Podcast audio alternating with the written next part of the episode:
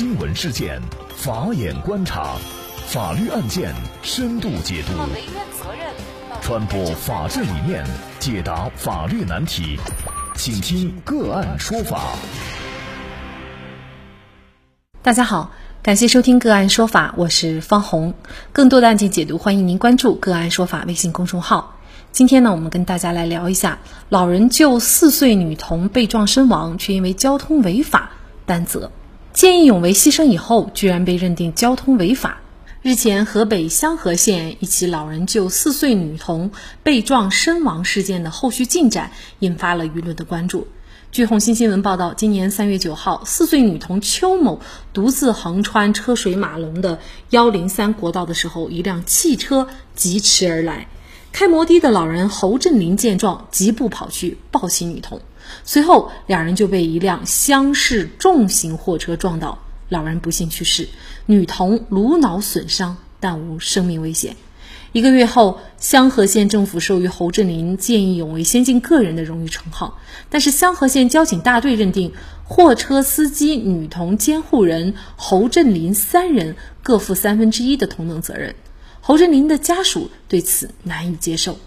那么，见义勇为最终却担责，那么具体是依据什么样的法律规定？那么侯志林到底该不该承担这个责任？就是相关一系列的法律问题。今天呢，我们就邀请云南格源律师事务所主任夏敏律师和我们一起来聊一下。夏律师，你好。您好，感谢夏律师。那么见义勇为最终却要担责，这确实不仅让侯振林老人的家属接受不了，事实上我们普通的民众也是难以接受的啊。那么侯振林的行为在交通事故当中，他是否违法，这个要怎么来确定呢？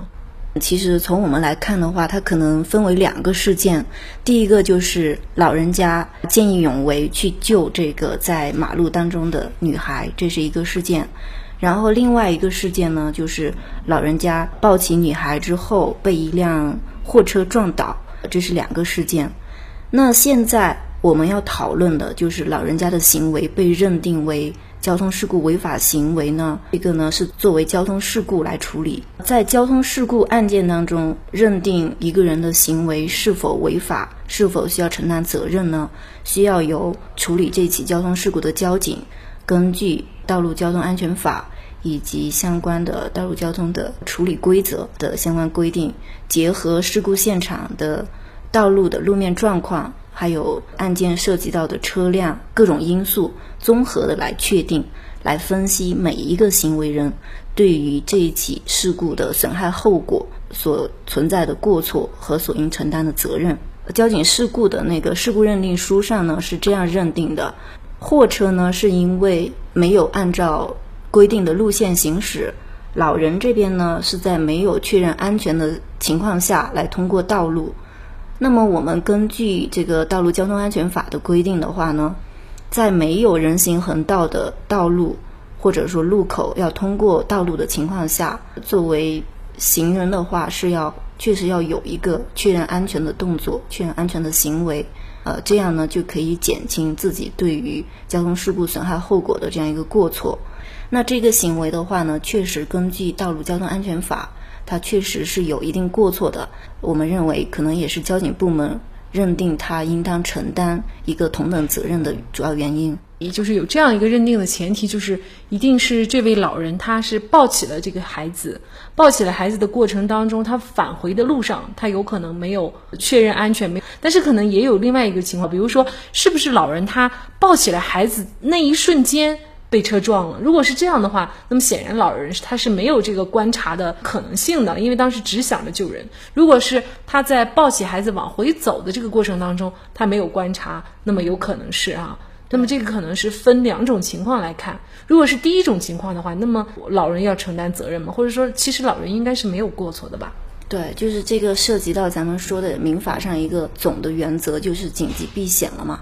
老人家为了小女孩的生命安全，然后呢，采取了这样一个行为。如果说综合当时的情况，老人家确实不具备这样一个说是再去评判是否安全这样一个条件的话呢，是否认定他具有过错，这个是有待进一步讨论的。嗯，那么我们这个具体细节啊，可能还需要警方的进一步披露。另外呢，就是交警认定侯振林老人呢，他是承担三分之一的这样的一个责任。那么您觉得这个合法合理吗？就是两个层面了嘛。首先我们说合法呢，就是我们刚刚分析的。就看他的这个行为，综合他们三个人的行为，因为现在是要对三个人的行为做出评价嘛。对于交通事故的发生，货车这边呢已经认定了是有一个未按规定路线行驶，然后小女孩呢也是因为监护人这边没有尽到一个安全注意义务，走到了马路中间。那现在有争议的老人这一块呢，初步认定下来也是有一个未确认安全的这样一个过错行为，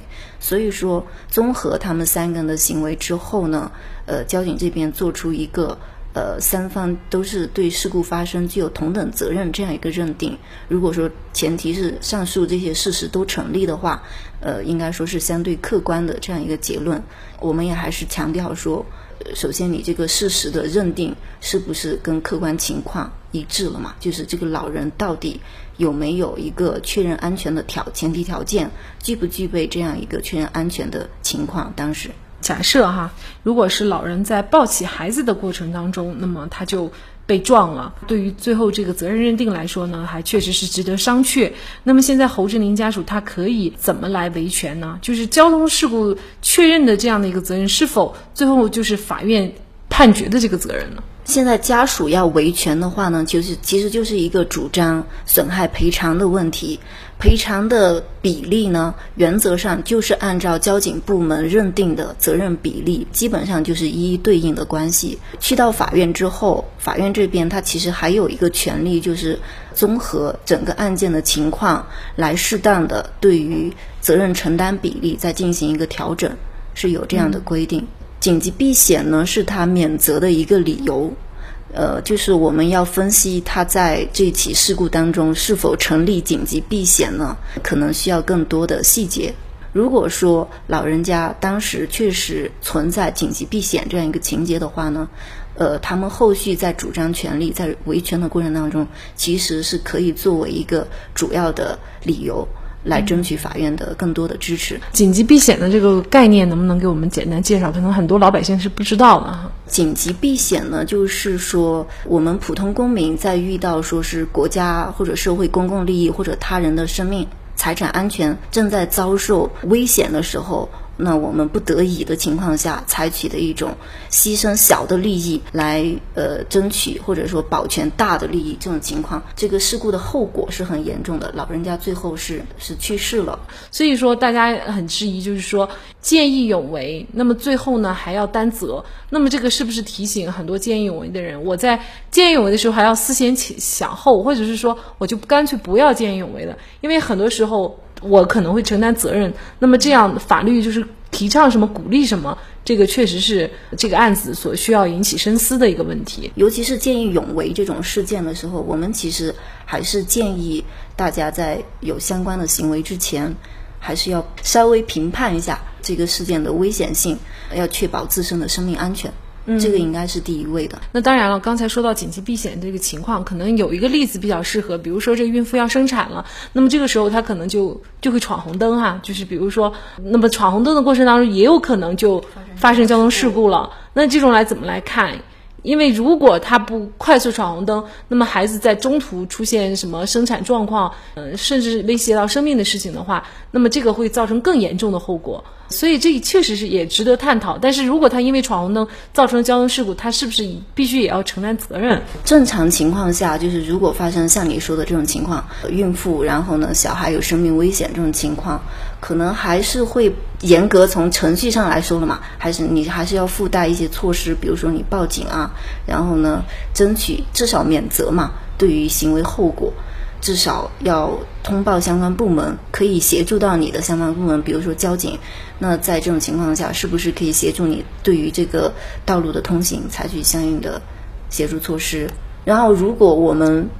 还是从回归到交通事故这个层面的话，对于交警这边，他来认定事故责任，他还是严格的按照相关的规定程序啊，然后责任规则原则这些的规定来处理。那也欢迎大家通过关注“个案说法”的微信公众号，具体的了解我们本期案件的图文资料以及往期的精彩案例点评。另外，您在生活工作当中遇到一些法律问题，都欢迎您通过添加幺五九七四八二七四六七幺五九七四八二七四六七这部电话号码的微信号向我们进行咨询和交流。给大家提供法律问题解答的都是我们节目邀请到的嘉宾了，他们都非常的资深、专业和负责任。感谢您的收听，我们下期节目再见。